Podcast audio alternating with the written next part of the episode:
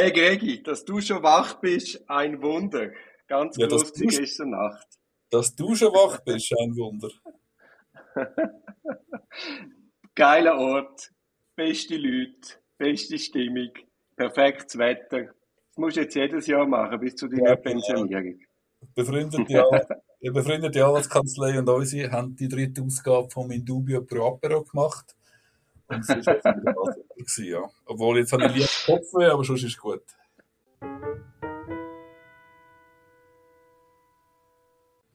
Apropos Kopfweh, einer von den Mitorganisatoren hat sich über dich beklagt, wie du sagst, verantwortlich, dass ich heute Morgen dann noch eine Einvernahme habe. Genau, ich gehe jetzt nachher, ich gehe jetzt nachher direkt an die Einvernahme, genau. Und in der ersten Indubio Apero Version ist das schon genau gleich gewesen. Weißt du noch? Ich habe keine Ahnung, von was du redest und ich würde auch von meinem Schweigerecht Gebrauch machen. Gell? Aber weißt, die Lernkurve ist einfach gigantisch nicht vorhanden. So wie bei unseren Klientinnen und Klienten teilen. Du, und etwas ganz anderes. Hey, vielen, vielen Dank für das liebe, schöne Geschenk. Eine neue Kanzlei, genau. Du hast uns, der Nino und mir, das ja zum, zur Eröffnung geschenkt. Es ist äh, ein, ein Fotoalbum von, von Gerichts in der, in der Schweiz. Aus allen Kantonen. Gell, ich denke, da hast du Freude dann. Ist so, ich bin in einer Einvernahme gehockt und du hast das Geschenk hier vorbeigebracht und Nina hat mir dann, es dann schon das erste Mal angeschaut und hat mir dann auch ein Foto geschickt. Also Hey, gut. kennst du das Gericht? Kennst du das Gericht? Nein, ist, ist ein geiler Band. Ich habe gesehen, er ist auch von Juristen. Ist auch noch lustig. Aber ist eine gute Idee. Ja. Kannst Kann du man auch mal mal zeigen. Kannst du noch verlinken, vielleicht in den Show Notes. Ja, nein, kann man auch, weißt du, den Klienten oder Ja, genau. auch privat zeigen, wo man da du mal so Vorbereitung für Gerichtsverhandlung kannst du zeigen. Gerichtsverhandlung sieht dann so aus. Genau. Da gehen wir ran, da gehen Genau. wir ran. Ja, äh, haben wir Feedback? Ja, wir haben Feedbacks. Ich habe ein Feedback auf die Folge, wo wir da die Frage aufgeworfen haben, betreffend Und der beste Burger ist. Hey, zum besten Burger. Hey, habe ich so viele Feedbacks bekommen. Ich habe im Podcast mit dem Frank habe ich äh, vom besten Burger von der Stadt Zürich geredet. das hat Ja. dann viel Feedback. gegeben. Aber äh, Entschuldigung, Entschuldigung. Wir sind ja ein. Stereo-Podcast, genau. Ja. Ich bin noch, ich bin noch restalkoholisiert von heute Nacht. Ja, ich merke es, ich merke es, ja.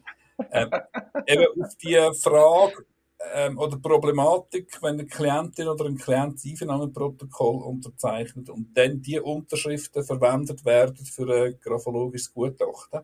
Wenn die Ja. Urheberschaft von einem bestimmten Dokument nicht feststeht, hat da ein geschätzter Kollege das Feedback gegeben, ähm, er ja in so Fall unterschreibe er für den Klienten. Cool. Hat der Klient unterschrieben, unterschreibt äh, er. Gut, Lernkurve steigt wieder gewaltig an. Und Das äh, ist eine gute Idee, ja. Ja. Es gibt ja auch Kantone, die explizit den Anwalt mit unterschreiben genau, und teilweise haben sie es schon vordruckt und teilweise muss ich es dann handschriftlich vermerken, dass ich nur meine Anwesenheit bestätige unterschriftlich. Nicht Ja. irgendwie Hilfe Ein Inhalt. Stellung zu Ja. Genau. Hast du noch Feedback? Äh, ich, ich bin letzten Freitag nach, der, nach unserem Podcast am Abend in Apero und habe dann gerade brühwarmes Feedback bekommen, wobei ich nicht ganz weiss, ob ich bin dann in eine Gruppe Staatsanwältinnen und Staatsanwälte geraten und ich weiß nicht genau, ob die gewusst haben, wer ich bin, zumindest nicht alle. Aber äh, eben habe ich brühwarmes Feedback bekommen, die regen sich zum Teil über die genau gleichen Probleme wie mir auch auf. Die haben ein bisschen die gleichen Sorgen wie mir, finden auch vieles nicht so gut, das läuft nicht so gut. Also wenn wir so ein bisschen über die Staatsanwaltschaft schimpfen, ist, ist das vielleicht äh, schon zu wenig differenziert. Ja, also wir schimpfen ja sicher nicht nur, sondern wir tun ja schon immer anerkennen, dass sie genauso ihre Nöte haben. Und das ist kein, also die machen ja, die üben ja wahrlich keinen einfachen Beruf aus. Die Staatsanwältinnen und Staatsanwälte, das muss man schon. Ja, ja. Und die Sachzwänge sind uns ja völlig, völlig klar, was drin steckt, oder? Das Problem ist einfach, dass die Staatsanwaltschaft, zumindest nach meinem Verständnis, oder gewisse Oberstaatsanwaltschaften auch sich politisch einbringen. Und die Stoßrichtungen, die teilen wir nicht und nehmen natürlich dort die Staatsanwaltschaft so ein bisschen in Kollektivhaft. Weißt du, zum Beispiel Teilnahmerecht, wo ja die Staatsanwaltschaft, die Konferenz von der Staatsanwaltschaften vehement dafür gekämpft hat, dass die Teilnahmerechte faktisch abgeschafft werden. Aber auf dieser Linie sind bei weitem nicht alle Staatsanwältinnen und Staatsanwälte. Ja. Ja. Also, ich habe jetzt gerade, dass das da hinpasst, ich habe jetzt gerade von jemandem gehört, der der COS Forensik gemacht hat, da in Luzern, mhm. die Staatsanwaltschaftsuniversität, dass offenbar eine Empfehlung ist oder ein, ein Vorschlag, dass man den befragten Personen, also insbesondere beschuldigten Personen, an der Einvernahme nicht Wasser anbieten oder einen Kaffee oder so. Das ist keine Wohlfühloase. Dass man eine Atmosphäre schaffen, eher eine strenge oder äh, man soll sich nicht wohlig fühlen. Und dann hat die Person, die das gesagt hat, zu Recht gesagt, ja gut, also weiß nicht, ob das die richtige Taktik ist. Die Taktik kann vielmehr sein, so eine Person soll sich so wohl wie möglich fühlen. Ja, das machen ja, das ist ja mal, das haben wir doch gerade letztens gehabt, dass, oder mir ist einer zur Polizei ist zurückgekommen und hat Aussagen gemacht, ja, das sei so nicht gewesen, der Polizist. Ja, ja. Also schlussendlich, wenn du etwas von den Leuten willst, geht es wahrscheinlich mit Freundlichkeit schneller und reibungsloser und weiter, als mit Strenge. Genau, ja. Hast du noch weitere ja. Feedbacks? Oder können wir... Ja, äh, dann bin ich Mitte Woche mit der Staatsanwältin zum Mittagessen. Und sie hat gesagt, sie höre unseren Podcast. Sie ist äh, von, einem, von einem Nebenkanton vom Kanton Zürich. Und sie hat gesagt, sie höre den Podcast. Dann wüsste sie, was in ihrem Kanton den Verteidiger in Zukunft auch im Sinn haben. Also Zürich oder Basel-Stadt, die sind da ein bisschen progressiver. Und dann ein bisschen verzögert kommt sie dann einmal auch zu ihnen. Ja, vielleicht hätte sie dir einfach auch schmeicheln wollen. Was meinst du wegen dem Podcast? Nein, nein, ich glaube, sie hat es generell gemeint, nicht auf den Podcast okay. bezogen. Aber ja, ja, gut. Die, neueste, die neuesten Strafverteidiger-Trends, meinst du? man könnte doch so ein, ein, ein wie sagt man, ein, hm. Vielleicht sollte man das nächste Mal den Podcast nicht nach dem Apero machen. also. An eine wunderbare Formulierung gelaufen oder kann ich gelesen im Rahmen von einem Aktenstudium diese Woche. Ähm, ich habe Rechtshilfeakten, hunderte von Seiten Rechtshilfeakten durchgeklickt und dann bin ich auf folgende Formulierung von einem deutschen Kollegen gestoßen an den Staatsanwalt. Angesichts der Tatsache, dass mein Mandant jedoch als Beschuldigter vernommen werden soll, teile ich Ihnen mit, dass sich mein Mandant bis auf weiteres durch Schweigen verteidigen wird. Das ist jetzt genau so ein Trend, der wahrscheinlich dann in, in ein paar Monaten auch in dem Nachbarkanton auftaucht. Aber verteidigen schön. Eigen, das ist doch sehr schön auf den Punkt gebracht. Sehr schön. Ja. Genau. Und dann, ist dann auch, man ist dann auch nicht in einer Erklärungsnot, weil es ist klar, oder? Man, genau, man verteidigt sich durch Schweigen. Finde ja. ich. Und dann neueste News, was mir aufgefallen ist, weil ich jetzt auch wieder mal Picke hatte und zwei Bestellungen bekommen habe, Bestellungsverfügungen vom Büroverantwortlichen Mandat. Die Bestellungsverfügungen werden wir jetzt neuerdings per Inka-Mail einschreiben. Mit einer, musst auf Annahme klicken, also ein ordentliches Einschreiben, und mit digital signiert vom äh, zuständigen Staatsanwalt werden wir die übermittelt. Ja, was ist jetzt das? Wunder ja, ja, ja, ja, ja, ja, Wunderbar, ja. So ja, abnehmen, das über, du kommst einen Download-Ort, dann kannst du es gerade ablegen, die ganze Sache ist gegessen. Ja, wunderbar. Super. Machen wir noch StPO, oder? Ja, selbstverständlich. Wir haben den Artikel 152 StPO. Ja. Allgemeine Maßnahmen zum Schutz von Opfern. Genau. Da wird zuerst äh, etwas selbstverständlich festgehalten, nämlich das Persönlichkeitsrecht vom Opfer sehr zu wahren. Auf allen Stufen vom Verfahren. Und ich finde es gar genau. nicht, bei einer Zweitlesung habe ich das jetzt in der Vorbereitung gar nicht mehr so selbstverständlich gefunden. Wenn ich dann nämlich in Kommentare gegangen bin, wo gesagt hat, Sinn und Zweck von dieser Norm ist, dass man eine sekundäre Viktimisierung verhindern soll. Also insofern auch wie eine Retraumatisierung soll verhindern muss man sich schon fragen, also das verdrängt natürlich die Unschuldsvermutung schon bis zu einem gewissen Grad.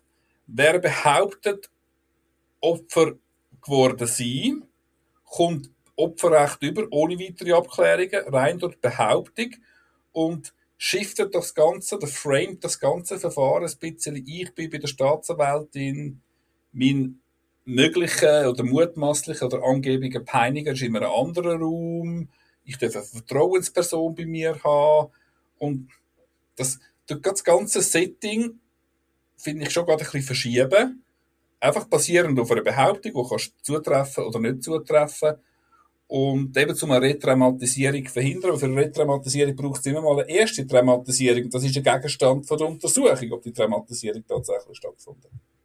Also es ist gar nicht so einfach. Völlig bei dir, Gregi, völlig bei dir. Aber äh, es ist selbstverständlich, dass man Persönlichkeitsrecht wahrt. Und zwar von jeder Person in einem Strafverfahren. Gut, also müsst ihr nicht was, sagen. Was denn Maßnahmen, was denn Maßnahmen an sich anbelangt, Schutzmaßnahmen, da kommen wir ja dann im 3 oder im 4 drauf zu reden, Absatz 3 oder 4 drauf zu reden, kann man schon fragen, wie, wie, wie, weit das, das Verfahren framet. Das framet ja nur schon die Bezeichnung als Beschuldigte oder als Opfer. Das framet ja auch schon brutal.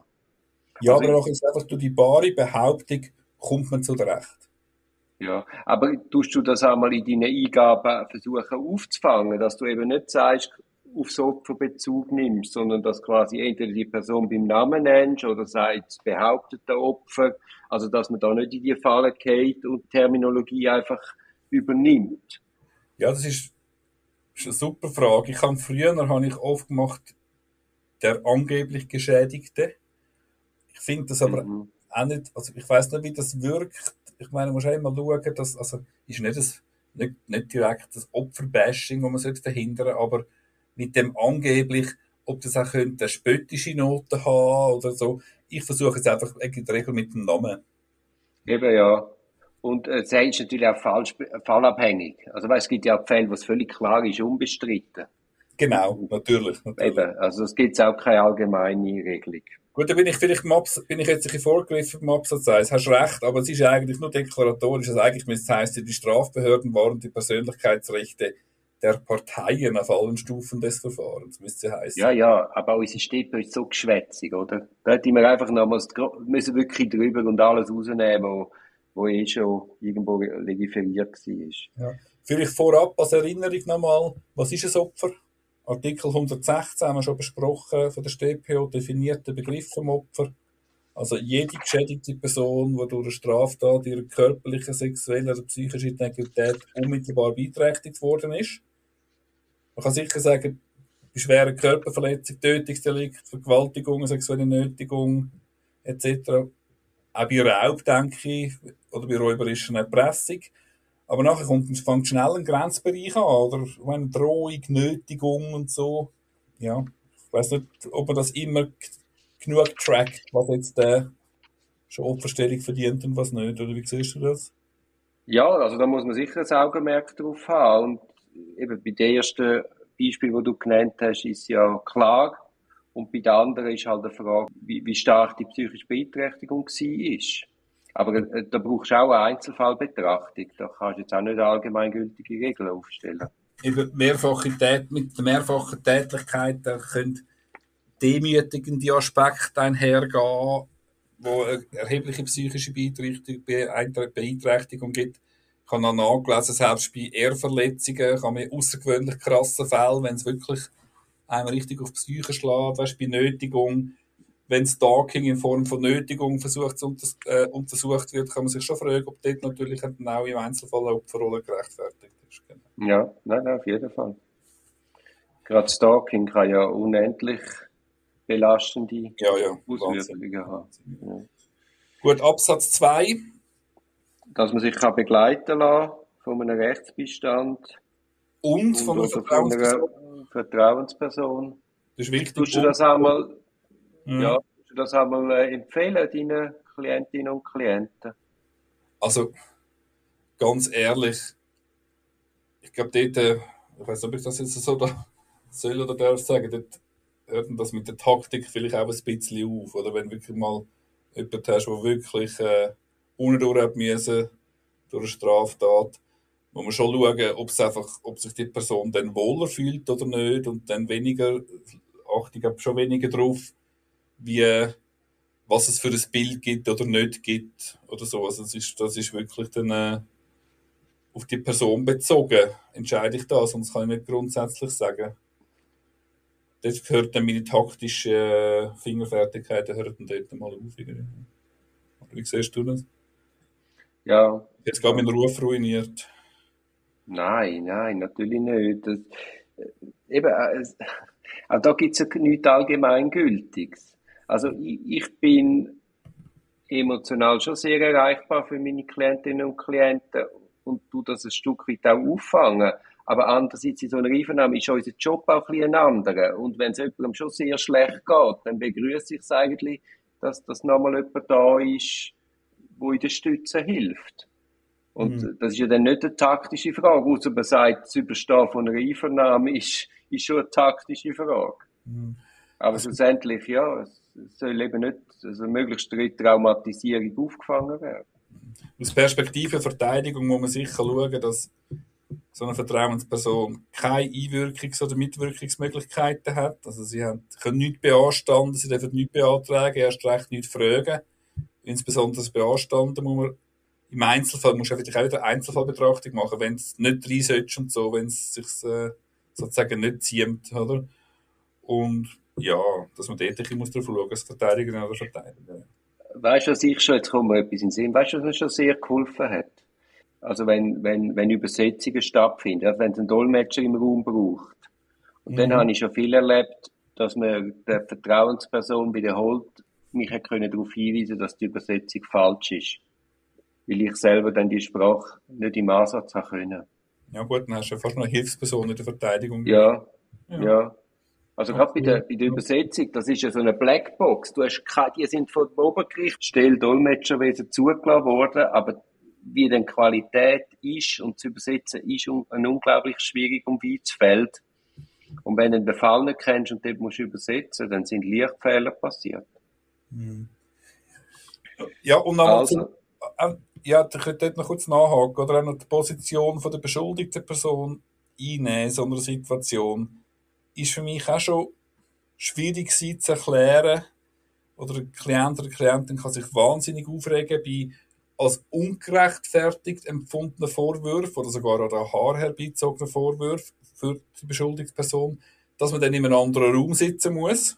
Oder? Und das die andere Person, Absatz 3, ja. Ja, ja, genau. Und die andere Person darf sich noch von einer Vertrauensperson begleiten lassen.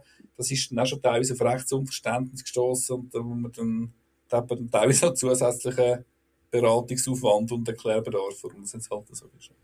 Ja, aber im Idealfall macht man das in der Vorbereitung, dass die Person dann auch weiß, wie es ja, Setting ist und was da auf, ihr, auf sie zukommt. Genau. Du hast angesprochen, eben, dass das Opfer kann verlangen, dass sie nicht im gleichen Raum ist wie die beschuldigte Person, dass eine Begegnung vermieden wird. Genau, das, ist eigentlich in der Zwischenzeit das ist Alltag in der Zwischenzeit. Zu meinen Anfängen hat es noch Spiegelzimmer gegeben. Also da hat man nicht übertragen, sondern da ist mit Spiegelzimmer gegangen. Vielleicht die Leute, die das, die Personen, die das noch nie erlebt haben, da hast äh, zwei, zwei angrenzende Räume, in der Mitte jetzt ein Spiegel, wo Einwegsicht hast. Man kennt es vielleicht aus der Fernsehserie. Und dann schaut man mit dem Täter vom Nebenraum in den Raum, sieht alle Beteiligten, aber das Opfer, das befragt wird, sieht nicht die beschuldigte Person und sind Vertreter. Das haben wir auch schon ein paar Mal besprochen, ob man in so Konstellationen dann bei der beschuldigten Person bleibt oder in Einvernahmeraum geht. Ja, ich gehe eigentlich ausnahmslos in Einvernahmeraum. Ich mache es abhängig vom Fall und vom äh, Besprechungsbedarf. Aber ich bin auch meistens im Einvernahmeraum. Jeder an der Und einfach anders mit über, vor allem wenn es Videoübertragungen sind. Beim Spiegelzimmer finde ich es nicht so gravierend zumindest bei der Staatsanwaltschaft Zürich, weil der Sitz ist recht gut. Da, da siehst du eigentlich gleich oben im Haus. Du siehst sogar besser im Spiegelzimmer als, als im Raum.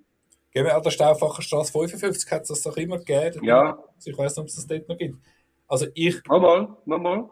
Ich habe es dort schon erlebt. Für ein mutmaßliches Opfer ist es eine viel schwierigere Situation, und möglicherweise fast belastender als durch eine Kamera. Man weiß, es ist gerade nebendran, man ist drei Meter nebendran, hockt der mögliche Peiniger oder die mögliche Peinigerin und der Anwalt huscht hin und her, die Tür geht kurz auf, also ist eine Doppeltür, geht kurz auf, kommt wieder rein.